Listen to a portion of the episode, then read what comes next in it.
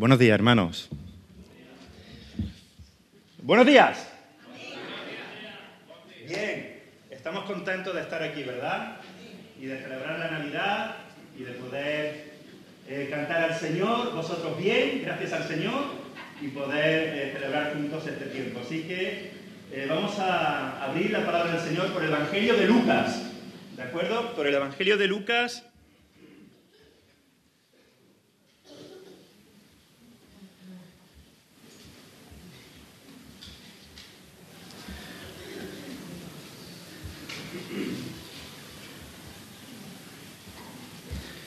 Bien, ¿tenéis el Evangelio de Lucas? Bien, pues es el de Mateo, el que vamos a abrir. Así que abrí el de Mateo mejor que el de Lucas. Mejor Mateo. Pero que si quedáis quedaros en Lucas no pasa nada. Pero yo voy a leer Mateo, ¿eh? No quiero tampoco obligaros a nada. Mateo capítulo 2.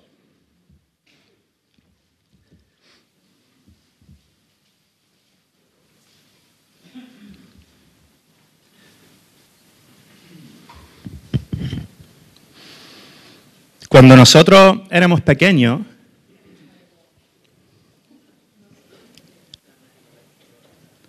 a mi hermano y a mí nos traían los regalos los Reyes Magos. Para nosotros Papá Noel era un desconocido. Yo lo sigo considerando un intruso. Así que eh, cuando llegaba la noche del 5 de enero, los cuatro dejábamos nuestra zapatilla de estar por casa en el suelo, al borde del sofá. Ahí estaban bien ordenadas una al lado de la otra. las de Ángel, Consuelo, Ana y las mías.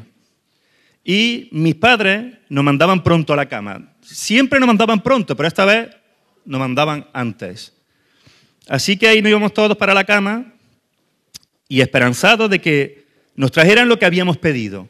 Que al siguiente estuviese ahí puesto lo que nosotros habíamos pedido. Así que a la mañana siguiente, al despertarnos, íbamos corriendo a mirar lo que hubiera, lo que nos habían traído los reyes. Y para sorpresa, y para sorpresa nuestra, independientemente del regalo que trajese, fuese cual fuese, siempre, siempre había una bolsa de caramelos grande. A veces ni se la pedíamos, pero estaban ahí. Alguien se chivaba a ellos traerle está bien una bolsa de caramelo. Así que siempre estaban. Y, para asombro mío, mis zapatillas no estaban. La de mi hermano sí. Pero no sé por qué motivo, las mías siempre aparecían en el patio. Colgada del tendedero, como aireándose, pero con un regalo más.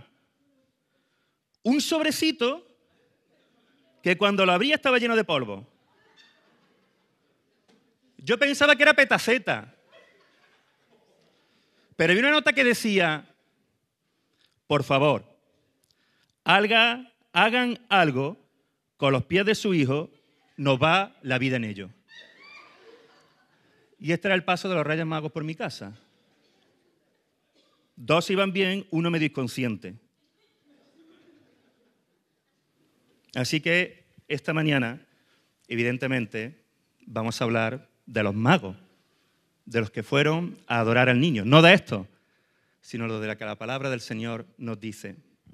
Dice el texto de Mateo, en el capítulo 2, en el versículo 11, que, y al entrar en la casa, vinieron al niño vieron al niño con su madre María y postrándose lo adoraron y abriendo sus tesoros le ofrecieron presentes, oro, incienso y mirra. Señor, nosotros estamos delante de tu presencia y abrimos tu palabra, Señor, sabiendo que necesitamos que tú nos hables, Señor, porque te necesitamos escuchar a ti y necesitamos que tu palabra nos hable y que seas tú trayéndonos luz y comida en este día, Señor. Toma, Señor, control de todo. Sé tu Espíritu Santo hablándonos. Te lo pido, Señor. Te lo ruego en el nombre de Jesús de Nazaret. Amén. La Escritura nos dice en el Evangelio de Mateo que unos magos de Oriente, que también se puede traducir como sabios, como personas cultas, personas que estudiaban y que observaban las estrellas, vinieron del Oriente hasta Jerusalén. Y que eso ocurrió en los días del rey Herodes. La manera en que, en que estos hombres llegaron a la ciudad nos muestra claramente que la intervención divina estaba detrás de su peregrinaje. Ya que se nos dice que una estrella lo guió desde el oriente hasta Jerusalén. Luego esa misma estrella que vieron por primera vez en tierra lejana lo volvió a guiar hasta el lugar exacto donde se encontraba Jesús. Así que ellos ven una estrella en el cielo, la identifican como una estrella que no es normal, que es diferente de las estrellas que, que ellos conocen. Esa estrella los guía hasta Jerusalén.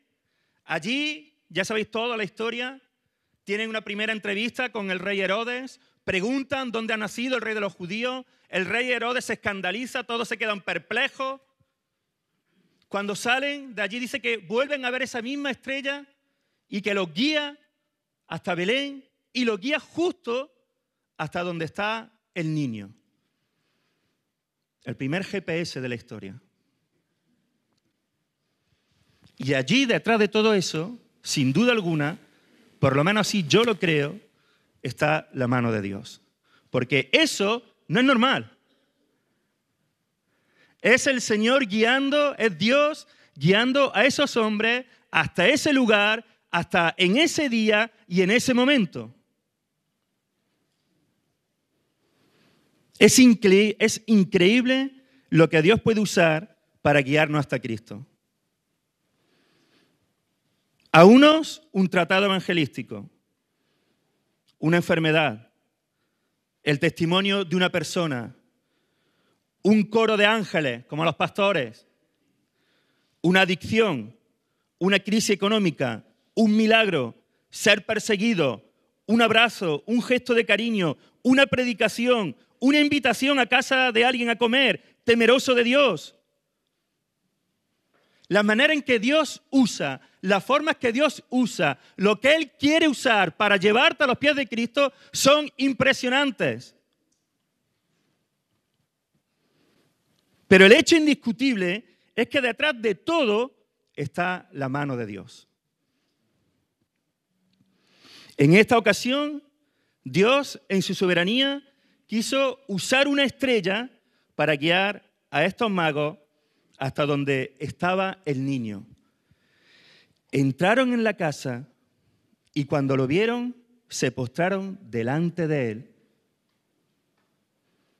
y lo adoraron. Cayeron de rodillas delante de su presencia, inclinaron su cuerpo a tierra y lo adoraron. No se nos da una descripción detallada de la estrella, no se nos dice cómo relacionaron los magos la estrella con el nacimiento. No se nos dice cuántos magos eran, ni tampoco se nos dice cómo se llamaban, ni cómo estaban vestidos, ni cómo murieron, o dónde fueron sepultados. Todo ello y mucho más se deja en la sombra, se desconoce, no se sabe. Porque lo que realmente importa lo único que merece la atención, a donde Mateo nos quiere llevar y, centralizar, enfocarse completamente, es que Jesús ha nacido. Eso es lo que realmente importa. Da igual todo lo demás. Ese es el hecho más importante. No importa que María esté ahí, no importa que José esté ahí, ellos no son los protagonistas, ellos no son lo importante. Los magos no se postran a adorar a María, los magos no se postran a adorar a José, los magos se postran únicamente a adorar a Jesús. Es el único que luce. Juan dice en el capítulo 1, y Juan dice, Él es la luz. Y la luz verdadera venía a este mundo. Si hay algo protagonista en Navidad, son las luces. Hay luces por todos lados. Centros comerciales, tiendas, por muy pequeñas que sean, de la índole que sean, las calles se alumbran, a veces da la sensación de que vas paseando por el medio de un cuento, tú pones luces en tu casa, algunos barcones parece que van a explotar de las luces que le ponen. Y todo eso te llama la atención. Todo lo que quiere es llamarte la atención y decirte algo. Luces hay montones, millares, miles. Pero la única luz que importa la única que no deja de resplandecer, la única que va a lucir siempre es la luz de Cristo. Todas las demás luces el día 7 de enero se apagan. Y tú te puedes quedar asombrado y maravillado por todas esas luces. Y puedes celebrar la Navidad y poner tu corazón en la Navidad, porque haya otras luces como la familia, los amigos, la comida, los regalos, la fiesta, no digo que eso no esté bien. No digo que eso no sea bueno. El viernes, antes de venir a casa, muy de temprano, eran las seis y media, no sé qué hora sería, sería por ahí. Yo ya estaba despierto, nervioso. Y Ruth me dice, ya, dice, no te puedes dormir, ¿no? Digo, no. Me dice, ¿estás nervioso, verdad? Digo, sí. Y dice, ¿qué estás nervioso por el viaje? Digo, sí, estoy nervioso por ir. Como si fuera un chico, yo estaba nervioso a las seis y media, estaba con los ojos así y mirando y tengo que hacer esto, tengo que hacer la maleta, vamos a viajar, vamos a acuerdo, vamos a pasar la Navidad allí, qué bien. Estaba emocionado, estaba por eso, y, y lo tengo que confesar, y por el cordero de mi madre. También. Pero todo eso son luces que se apagan. Y el cordero se va a acabar seguro, yo lo prometo. Pero todo eso se termina. Todo eso se acaba. Entonces la pregunta es, ¿y si no hubiera cordero? ¿Y si no hubiera familia? ¿Y si no hubiera regalos? ¿Y si no hubiera tantas luces? ¿Lo celebraría con la misma gana? ¿Lo celebraría con las mismas alegrías? ¿Lo celebraría con la misma sonrisa? ¿Estaría tan contento? ¿Estaría tan dichoso? Sí, si Cristo es la luz que alumbra toda tu vida. No si lo otro es lo que te da a ti motivo de alegría. Estos hombres caminaron mil y pico kilómetros porque se cree, se cree que vinieron de Irán. Porque la palabra que se usa en el iranio, la palabra en griego es una transliteración de mago en el idioma iranio.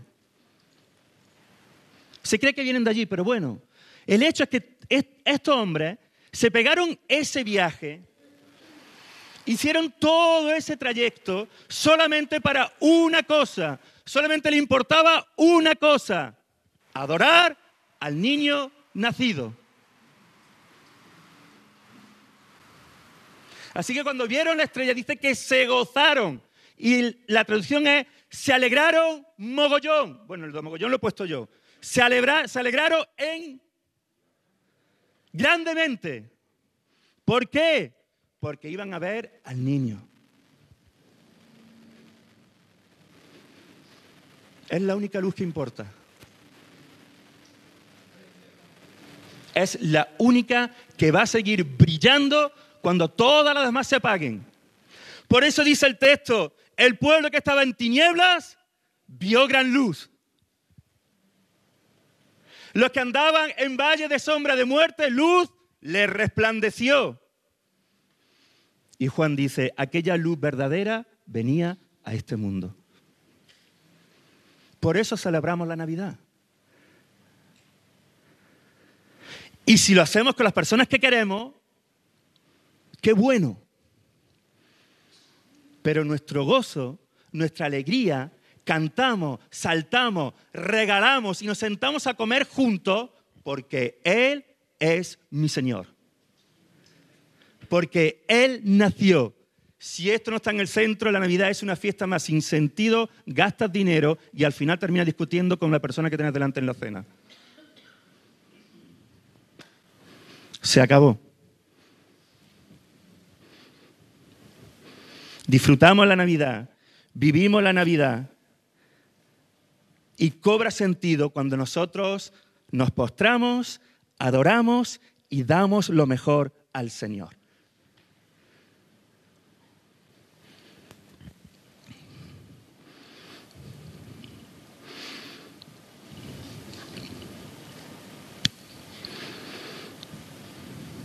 No importa de dónde vengas, ni el lugar de tu nacimiento, ni el color de tu piel, ni cómo te llames, ni la religión en la cual te hayan educado, ni el pasado que arrastre, ni el modo en que hayas llegado hasta aquí. Lo que tienes que considerar seriamente es esto. Si Dios te ha guiado hasta Jesús. ¿Qué vas a hacer cuando te encuentres delante de Él?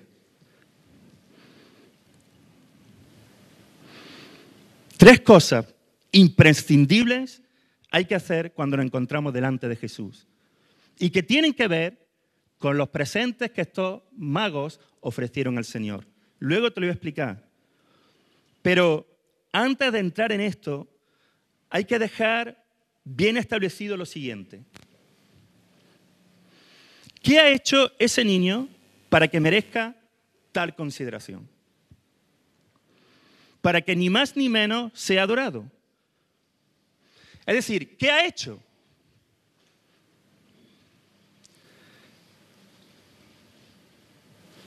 ¿Por qué se le adora?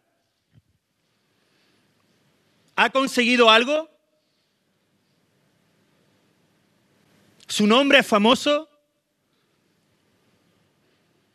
¿Cuál es el motivo por el cual estos hombres van y se postran delante de este niño, se hacen montones de kilómetros y además le traen presentes. ¿Qué ha hecho? Es solamente un niño que ha nacido. No ha hecho nada. Y lo de solo nacer lo dejo entre comillas. Así que o bien estos hombres son un idólatra, o este hijo que ha nacido es mucho más que solamente un niño. Porque aquí nos damos cuenta de una cosa y aprendemos una cosa muy, muy importante. Y es que esta adoración no está motivada por lo que el niño haya hecho, sino más bien es el reconocimiento de quién es ese niño. Y por eso le adoran. Y en eso consiste la adoración. En reconocer quién es Dios. En reconocer quién es Jesús. Así que la Biblia deja bien claro esto. Al Señor tu Dios adorarás y a Él solo servirás. Por, por, lo tanto, cuando estos hombres están adorando al niño, están haciendo algo que concuerda totalmente con la profecía dada por Isaías. He aquí una virgen concebirá y dará a luz un hijo y llamará su nombre Emanuel. Y la traducción de Emanuel es Dios con nosotros. Y por eso adoran a ese niño.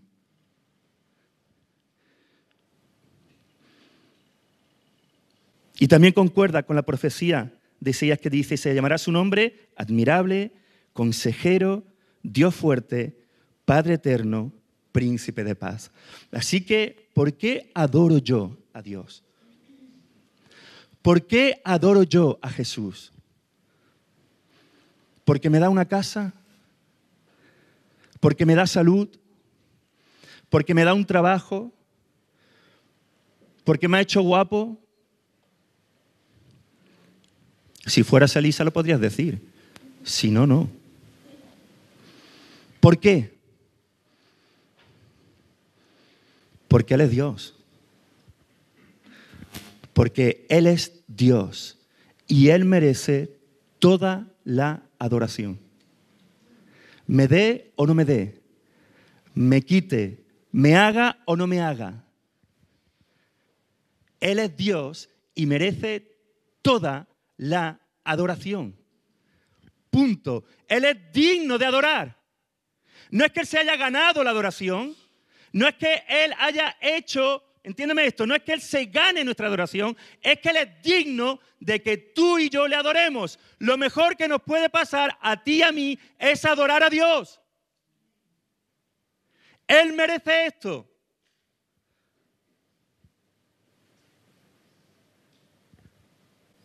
Y aunque Él me mantenga toda mi vida con una enfermedad, Él merece que yo le adore. Y aunque las cosas no me vayan como yo quiero que me vayan, Él merece que yo le adore. Y aunque pierda seres queridos, Él merece que yo le adore, porque Él es digno de adoración. No tiene que hacer nada para ser adorado. Él merece ser adorado.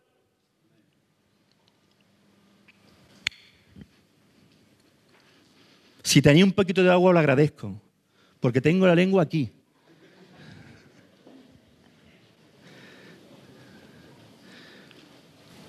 El mayor hecho de la historia de la humanidad sucedió aquel día en Belén. Lo anunciado por los profetas aconteció. El universo quedó asombrado.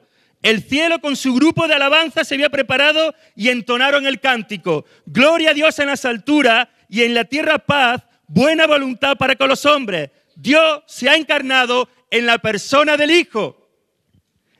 Emanuel, Dios con nosotros, cuyo nombre es Jesús, porque Él salvará a su pueblo por de sus pecados.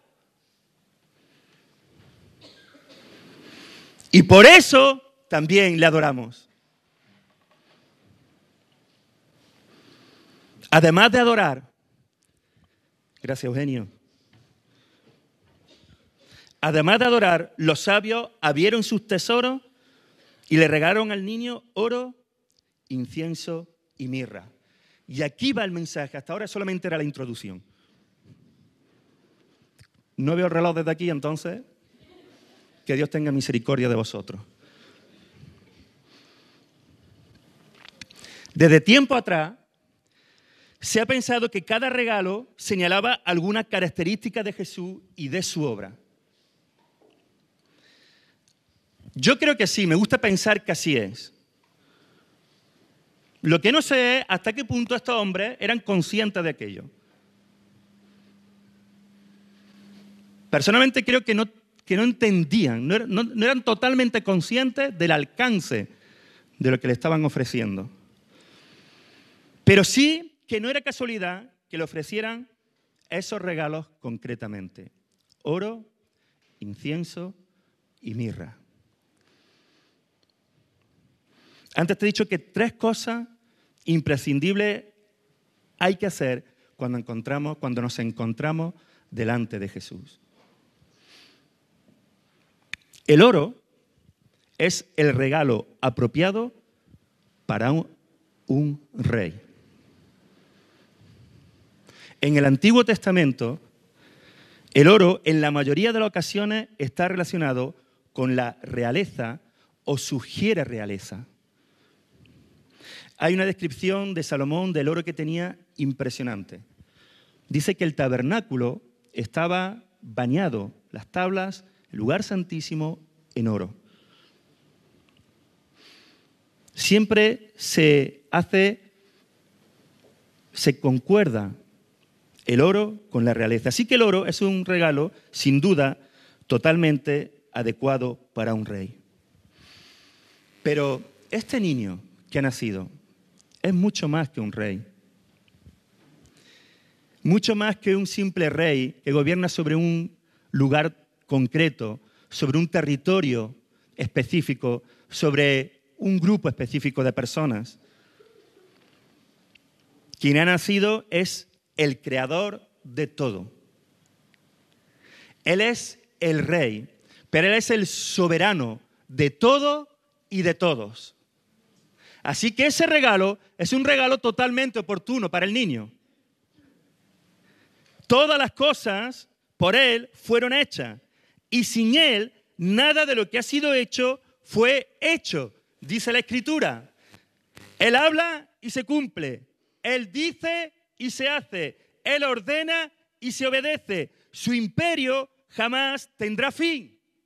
Él es el que juzgará a las naciones y en su mulo lleva escrito un nombre, Rey de Reyes y Señor de Señores. Él es el que reina por los siglos de los siglos, delante de quien toda rodilla se doblará y toda lengua confesará que Jesús es el Señor. Él es el Rey soberano. Está sentado en el trono de gloria y en el trono de honra. Y su imperio es inamovible. ¿Qué mejor regalo que oro para el Rey de Reyes? Así que cuando nos encontremos delante de Jesús, cuando nos encontramos delante del Rey de Reyes, del Señor de Señores, lo que debemos hacer es reconocer su señorío sobre nuestras vidas. Confesar en presencia de Él que Él es el Señor. Rendirnos por completo a Él y pedirle que venga a gobernar nuestra vida.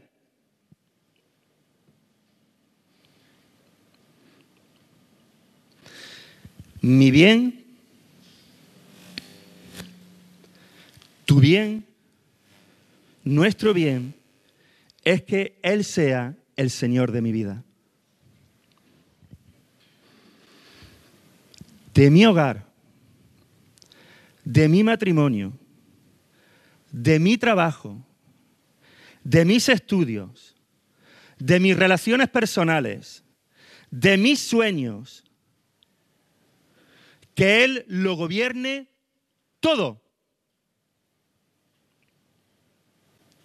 Que su voluntad sea la que me guíe, que su palabra sea la que me muestre el camino, que se siente en el trono del rey y yo le diga, habla, que tu siervo oye. Él es el rey, nosotros sus siervos. Él manda, nosotros obedecemos. Él guía, nosotros vamos detrás de Él. Yo no hago planes, los hace Él y me someto a su voluntad. Él no cumple mis sueños, Él no está para cumplir mis sueños, yo estoy para rendirle honor y gloria, seguirle y obedecerle. Porque Él es el Señor y este es mi bien. ¿Cuándo va mi matrimonio bien? Cuando Él es el Señor de mi matrimonio. Cuando educo a mis, ojos, a mis hijos bien, cuando obedezco a cómo tengo que educar a mis hijos, según el rey me dice.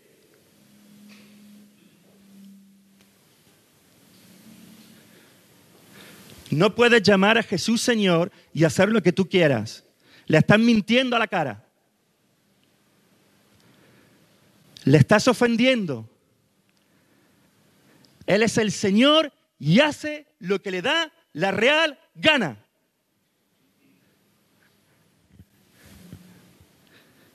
Él es el rey, coronado con infinitud de coronas. ¿Sabe lo que tarda un ángel en obedecer al rey? ¿Sabe lo que tarda un, un, ángel? No uno que se llama ángel, sino un ángel. En obedecer al rey. Cuando Jesús dice, algún ángel veía esto, ¿Sabe lo que tarda? ¿Sabe lo que, ¿Sabe lo que tarda en decir, aquí estoy? Ve a... Y antes que termine el ángel está diciendo, ¿a dónde? Dime dónde, Señor. Dime dónde. Que voy, pero ya. ¿Sabe lo que tardamos nosotros?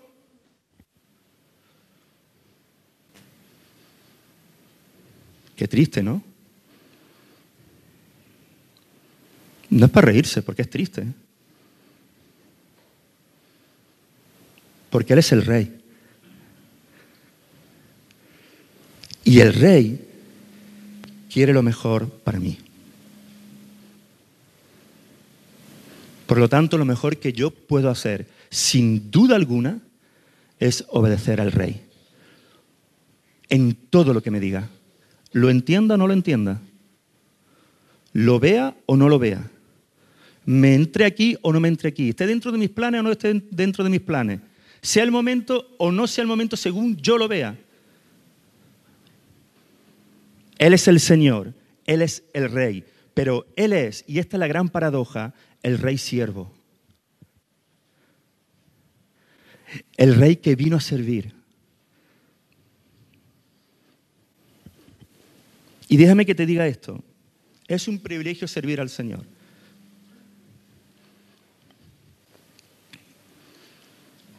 Servir al Señor es un regalo tan hermoso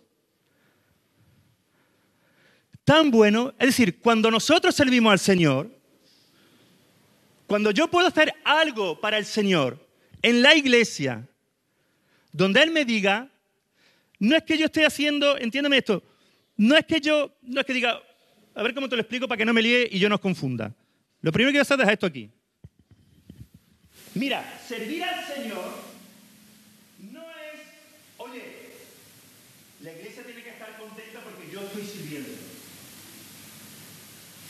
Servir al Señor es un privilegio que Dios nos da, es una extensión de su misericordia que nos permite en su amor y gracia poder servirle. Él nos honra cuando nosotros lo servimos. Nosotros no hacemos especial la iglesia ni el ministerio. Es un honor, es una honra que el Señor nos da, que yo no sigo sin entender, que me ha dado para que yo le pueda servir. Así que el que toca la alabanza es honrado por el Señor. El que predica la palabra es honrado por el Señor. El que limpia la iglesia es honrado por el Señor. El que va a enseñar a los niños es honrado por el Señor. El que está con el Señor es honrado por el Señor.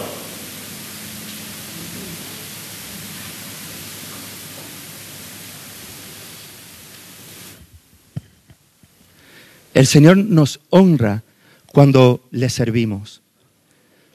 Y Él es el Rey siervo, el que vino a servir y a dar su vida en rescate por muchos.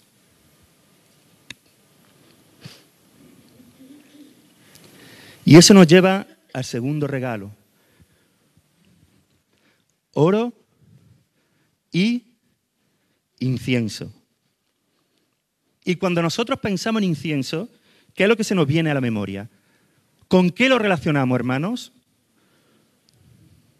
Permitidme, os hago esta pregunta para poder abrir esto. No, lo hago porque quiero saberlo, pero aprovecho y abro. Con la Semana Santa. Conviértete, hermana. ¿Con qué, hermano? Si pensamos en la palabra de Dios y, y vemos el incienso, ¿a qué lo relacionamos?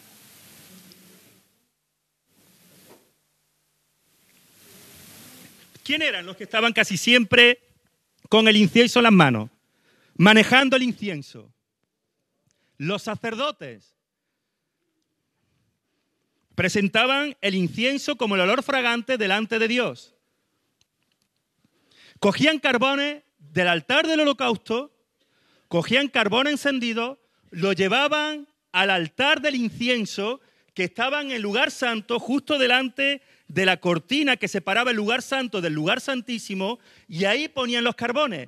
Y encima de los carbones derramaban el incienso aromático que cuando daba con los carbones subía como olor fragante delante de Dios y que simbolizaban las oraciones y las acciones de gracia que suben hasta la presencia de Dios como olor fragante. Así que el incienso es un buen regalo para quién? Para un sacerdote.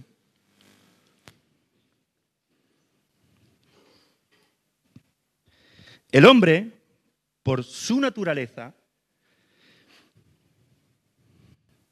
el hombre tiene una naturaleza pecadora. El hombre, por su naturaleza pecadora y condición de pecador, no puede acercarse a Dios. No nos podemos acercar a Dios, hermanos. Y no voy a repetir, Israel lo dijo bien claro el viernes. Dios es santo. Y si nosotros nos acercamos a Dios en nuestro pecado, nosotros que somos, estopa. ¿Y qué hacemos? Ardemos. Porque Él es santo. Así que yo no me puedo acercar a Dios, porque tengo una naturaleza pecadora. Por lo tanto, el hombre necesita a alguien que haga de intermediario, alguien que hable en su favor delante de Dios. Y esa básicamente, muy resumido, es la función del sacerdote, el que se pone entre Dios y el hombre, el que hace de puente. Yo no me puedo acercar a Dios, pero tengo un problema. Y es que Dios está airado conmigo. Esto es así. Yo no me lo invento. El Salmo 7.11 dice, Dios es juez justo. Y Dios está airado contra el impío todos los días. Así que cuando nosotros pensamos, los que no conocen al Señor, los que no han nacido de nuevo, los que no han rendido su vida a Cristo, piensan que no hay ningún problema con Dios, están equivocados. Cuando yo veo a una persona y le digo, tranquilo, no pasa nada, Dios no está enfadado contigo, le estoy mintiendo a la cara. Porque el Salmo dice que Dios está todos los días airado contra el impío. Tenemos un problema. Yo no me puedo acercar a Dios porque Dios me consume. Por lo tanto, alguien tiene que acercarse a Dios y hablar en favor mío. Necesito un sacerdote, necesito a alguien que se ponga en medio, que interceda por mí, que pueda hacer algo por mí para que yo pueda estar reconciliado con Dios, para que pueda acercarme a Dios. No hay otra manera.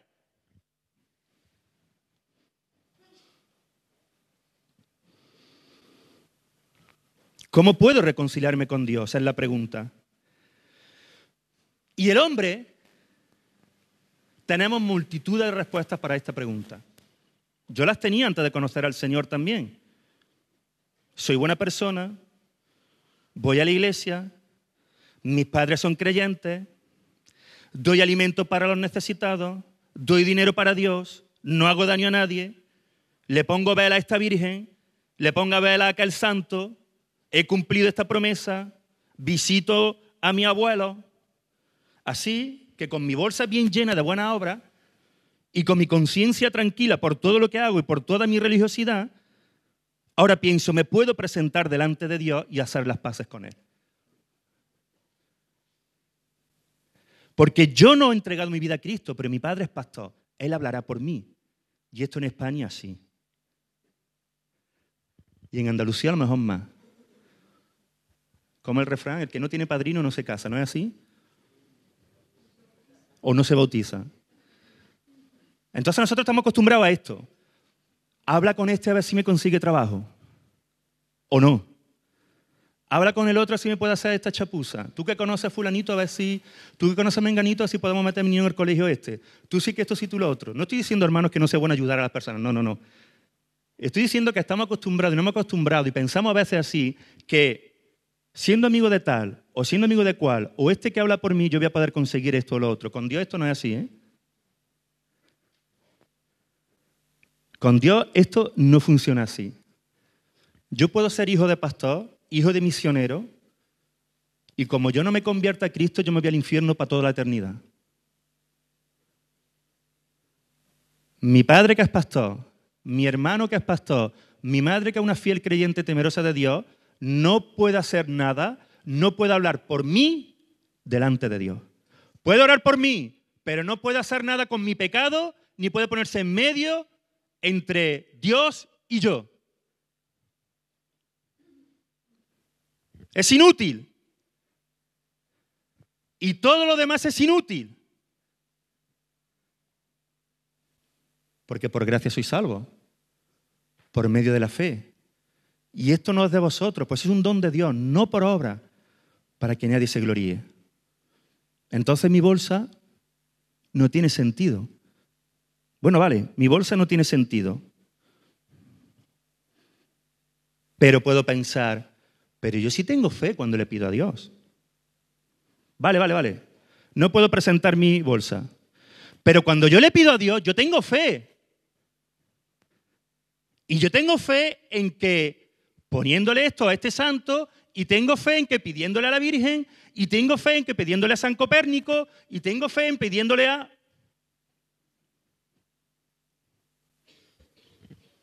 No, mira, no, no funciona así. No es que tú tengas fe. No es que tú creas que cuando le pides Dios te oye. No, no, no, no, no. Este Jesús es la piedra reprobada por vosotros los edificadores, la cual ha venido a ser cabeza del ángulo, y en ningún otro hay salvación, porque no hay otro nombre bajo el cielo dado a los hombres en que podamos ser salvos. ¿En quién no hay salvación? ¿En quién no hay salvación? En todos los demás, menos en Cristo. Solamente, solamente en quién? En Cristo. Por lo tanto, no es mi fe, es mi fe depositada absolutamente y totalmente y enteramente y todas las mentes que haya en Cristo. Y es que lo quiero dejar muy claro. Porque a veces pasa esto, hermano, a veces pensamos, pero yo tengo fe. Mi fe, no, no, no. Es la fe depositada en Él, en Él. No es que yo lo declare. Decláralo, dilo, repítelo, alza tu voz. No es porque tú lo declares. Es por lo que Cristo ha hecho. Tú eres mudo y serás salvo si tienes fe en Cristo. ¿Qué va a declarar si eres mudo? Y repite, repite, ¿qué va a repetir? Es por lo que Él ha hecho. Él es el sacerdote perfecto. Él el que se pone en medio a favor de mío. Él es el único que puede presentarse delante de Dios porque es el sacerdote perfecto viviendo una vida perfecta y es el único al cual Dios va a escuchar. No hay otro. Por eso Hebreos dice, tenemos un mayor y mejor sacerdote. Porque los sacerdotes antiguos del Antiguo Testamento tenían primero que limpiarse ellos mismos. Antes de presentar la ofrenda delante de Dios, tenían que sacrificar por sus propios pecados. Pero Cristo es aquel que se presenta perfecto, sin pecado alguno. Y esto es impresionante, porque entonces nos damos cuenta de lo siguiente, hermano, y esto es un misterio increíble, que Cristo es la misma del sacerdote perfecto y la ofrenda perfecta. Porque un sacerdote no se puede presentar delante de Dios con las manos vacías. Cuando alguien pecaba en el Antiguo Testamento, cuando alguien transgredía la ley, pecaba, iba al sacerdote de turno, al que estuviera ahí, y le llevaba un cordero sin mancha, sin defecto. Este sacerdote cogía el cordero, lo sacrificaba delante de Dios, derramaba toda su sangre delante de Dios y el pecado de este hombre que había pecado era perdonado. ¿Por qué? Porque el cordero ocupaba el lugar del transgresor. Quien tenía que morir era aquel que había pecado. Pero ¿quién moría?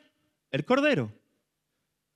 Tu pecado ha sido limpiado. Pero cuando pecado otra vez, ¿qué ocurría? Otra vez. Lo mismo. Y cuando llegaba el gran día de la expiación, donde el pecado de todo el pueblo era perdonado, el Yom Kippur, el sacerdote otra vez tenía que limpiarse. Y el año siguiente, el sumo sacerdote otra vez tenía que limpiarse para poder entrar hasta el lugar santísimo. Por eso dice el texto que Cristo murió una sola vez y para siempre. Él ya no, mira, Cristo nunca más va a ir a la cruz. Punto. Él no va a morir más por tus pecados. Se acabó. Una sola vez. Un mejor sumo sacerdote. Limpio, sin mancha, perfecto. Que no tiene que estar siempre, siempre, siempre limpiándose porque Él es perfecto. El sumo sacerdote perfecto que se presenta al mismo porque es la ofrenda perfecta. Porque Dios no va a aceptar otra ofrenda que no sea Cristo. La ira de Dios tiene que ser satisfecha. Y lo único que satisface la ira de Dios es una ofrenda adecuada, una ofrenda perfecta, una ofrenda que no tenga ninguna tara. Así que Cristo a la misma vez, el sacerdote perfecto y la ofrenda perfecta. Él es el único que se puede poner, que puede ser intermediario por nosotros y el único al cual Dios va a aceptar como la ofrenda perfecta. El incienso es un buen regalo para un sacerdote. Y ahora sí, ahora Dios oye, porque el sumo sacerdote perfecto le habla a favor mío. Y ahora sí, ahora mis pecados pueden ser perdonados, porque la ofrenda perfecta está preparada y es la única que Dios va a aceptar. Pero, y voy terminando, hermanos. Bueno, no quiero mentir, voy casi terminando.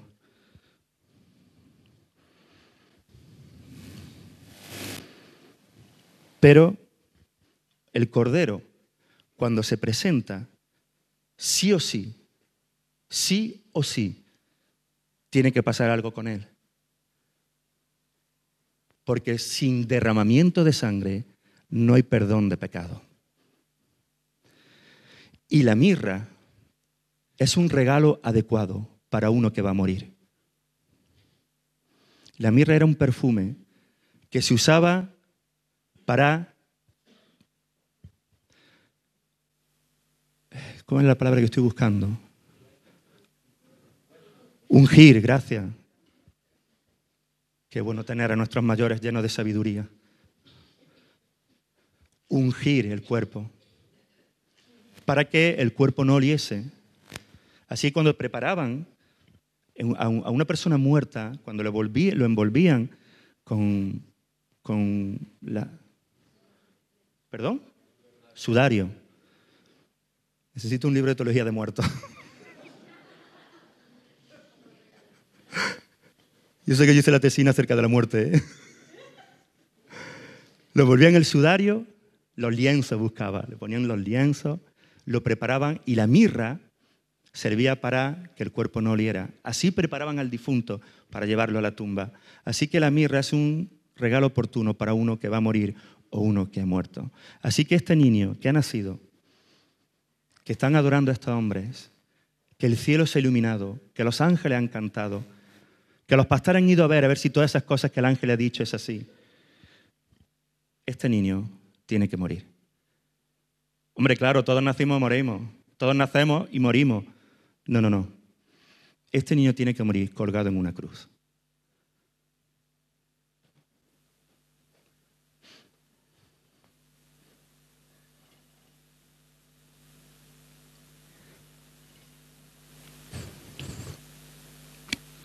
Porque como este niño no muera, yo no vivo.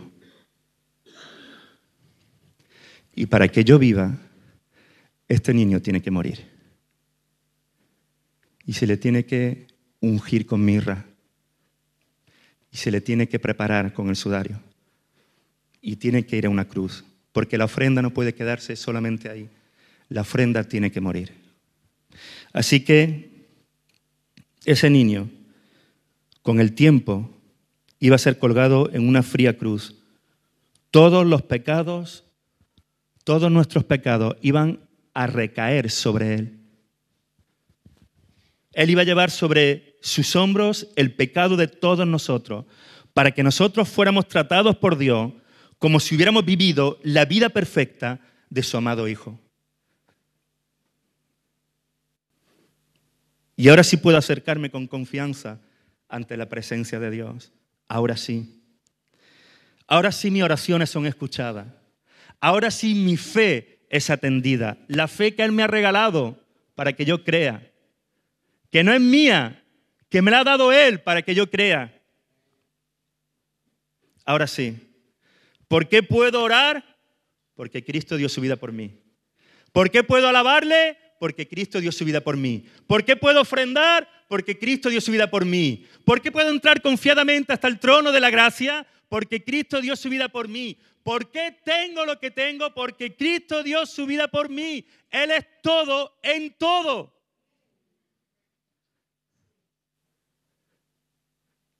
¿Qué más da que no hayan luces si Él luce en medio de todo? Él es el Cordero perfecto, el Rey siervo, el sacerdote perfecto y la ofrenda perfecta.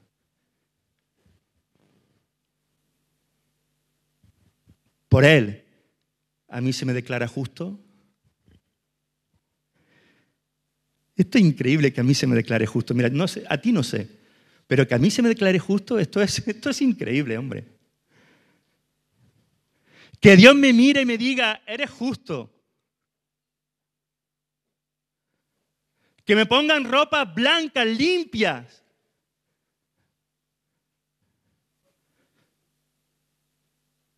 Eso es un, es un espectáculo, hermanos. ¿Cómo no le vas a alabar? ¿Cómo no voy a venir a congregarme? ¿Cómo no le voy a adorar? ¿Cómo no voy a dar lo mejor de mí? Si me ha llevado de las tinieblas su luz admirable. Si ha resplandecido sobre mí. Si no me ha dejado huérfano.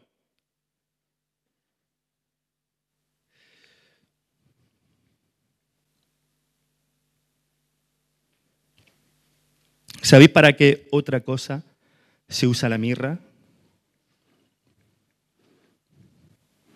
Porque la mirra tenía la función de preparar al difunto. Pero la mirra también se usa y es relacionada en la Biblia, ¿sabéis con qué?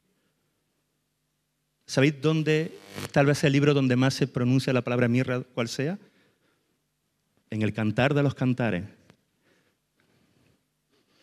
Así que la mirra, ¿sabéis sobre todo quién, quiénes la usaban en el Antiguo Testamento? Las novias, las que se preparaban para esperar al esposo, al novio. El cantar de los cantares, en muchas ocasiones, la mirra tiene eso. Dice, yo me levanté para abrir a mi amado y mis manos gotearon mirra. Qué hermoso. Y en más de una otra ocasión, la mirra está relacionada también con motivo de celebración, con motivo de fiesta. La novia, perfumada de mirra, limpia, preparada, anhela con todo su deseo al novio. Así que Cristo es el que murió, el que fue sepultado y el que resucitó. Y nosotros, su esposa, la iglesia, la novia preparada, se ha perfumado con mirra para que el esposo anhelado, el deseado de las naciones, venga por ella.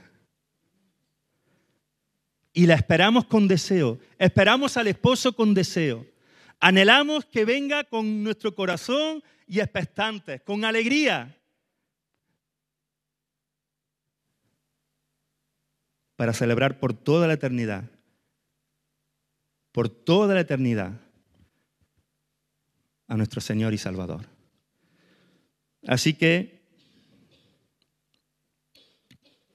si esta celebración es posible, es porque aquel que murió en la cruz también resucitó y también está sentado a la diestra de Dios, intercediendo por nosotros, y también es aquel que volverá y nos llevará con él para estar juntos por toda la eternidad. Este es el mensaje de la Navidad.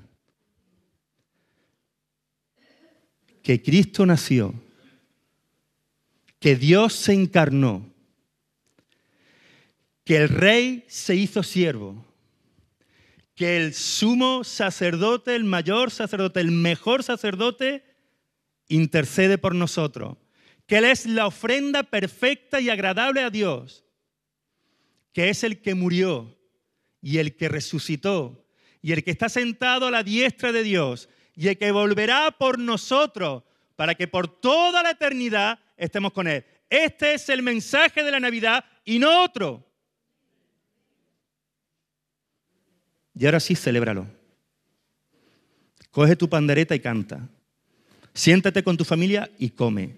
Regálale a tu madre, a tu padre, a tu hermano y a quien te dé a ti la gana, si puede. Y si no puede, le lees la Biblia y le explica que por eso lo celebra. Por eso celebramos la Navidad. Mi madre dice muchas cosas, pero en esa lleva toda la razón del mundo. Ese es el mejor regalo. Ese, hermanos. Ese es nuestro gozo, esa es nuestra alegría. Por eso adornamos la mesa, por eso el viernes estuvimos aquí celebrando, asombrados de lo que los niños hacían, porque nuestro corazón está lleno, gozoso y repleto del amor de Cristo. Si no, te sentará a la mesa siendo la persona más triste del mundo, con las mejores comidas del mundo, pero con el corazón más triste del mundo. Y aunque tu mesa esté solo con la madera ya carcomía, rota, y no haya nada, será el hombre más rico del mundo, sentado a la mesa más pobre del mundo, pero con la herencia más grande del mundo, y a un lugar que nadie te puede quitar. Y eso es Navidad. Oremos al Señor. Señor, tú eres nuestra celebración, tú eres nuestra alegría, tú eres nuestro gozo, tú eres nuestro rey, tú eres nuestro sacerdote, Señor. Tú eres la ofrenda perfecta que el Padre le agradó. Tú eres nuestro Salvador eterno, nuestro Rey eterno. Tú eres el Señor. A ti damos la gloria, a ti damos la honra. Señor, acércanos a ti cada día para adorarte, para quedarnos maravillados de tu hermosura, de tu poder y de tu majestad. Señor, toca los corazones, llama a salvación a aquellos que aún no han rendido sus rodillas delante de ti, a aquellos que aún no han confesado tu nombre como Señor y Salvador de sus vidas. Señor, llámalo a salvación, porque solo tú eres el único que puede salvar, porque solo tú eres quien ha vencido a la muerte y al pecado, porque solo tú, Señor, has resucitado y contigo también resucitaremos. Bendito sea tu nombre, Señor. A ti damos la gloria y la honra por los siglos de los siglos. Amén.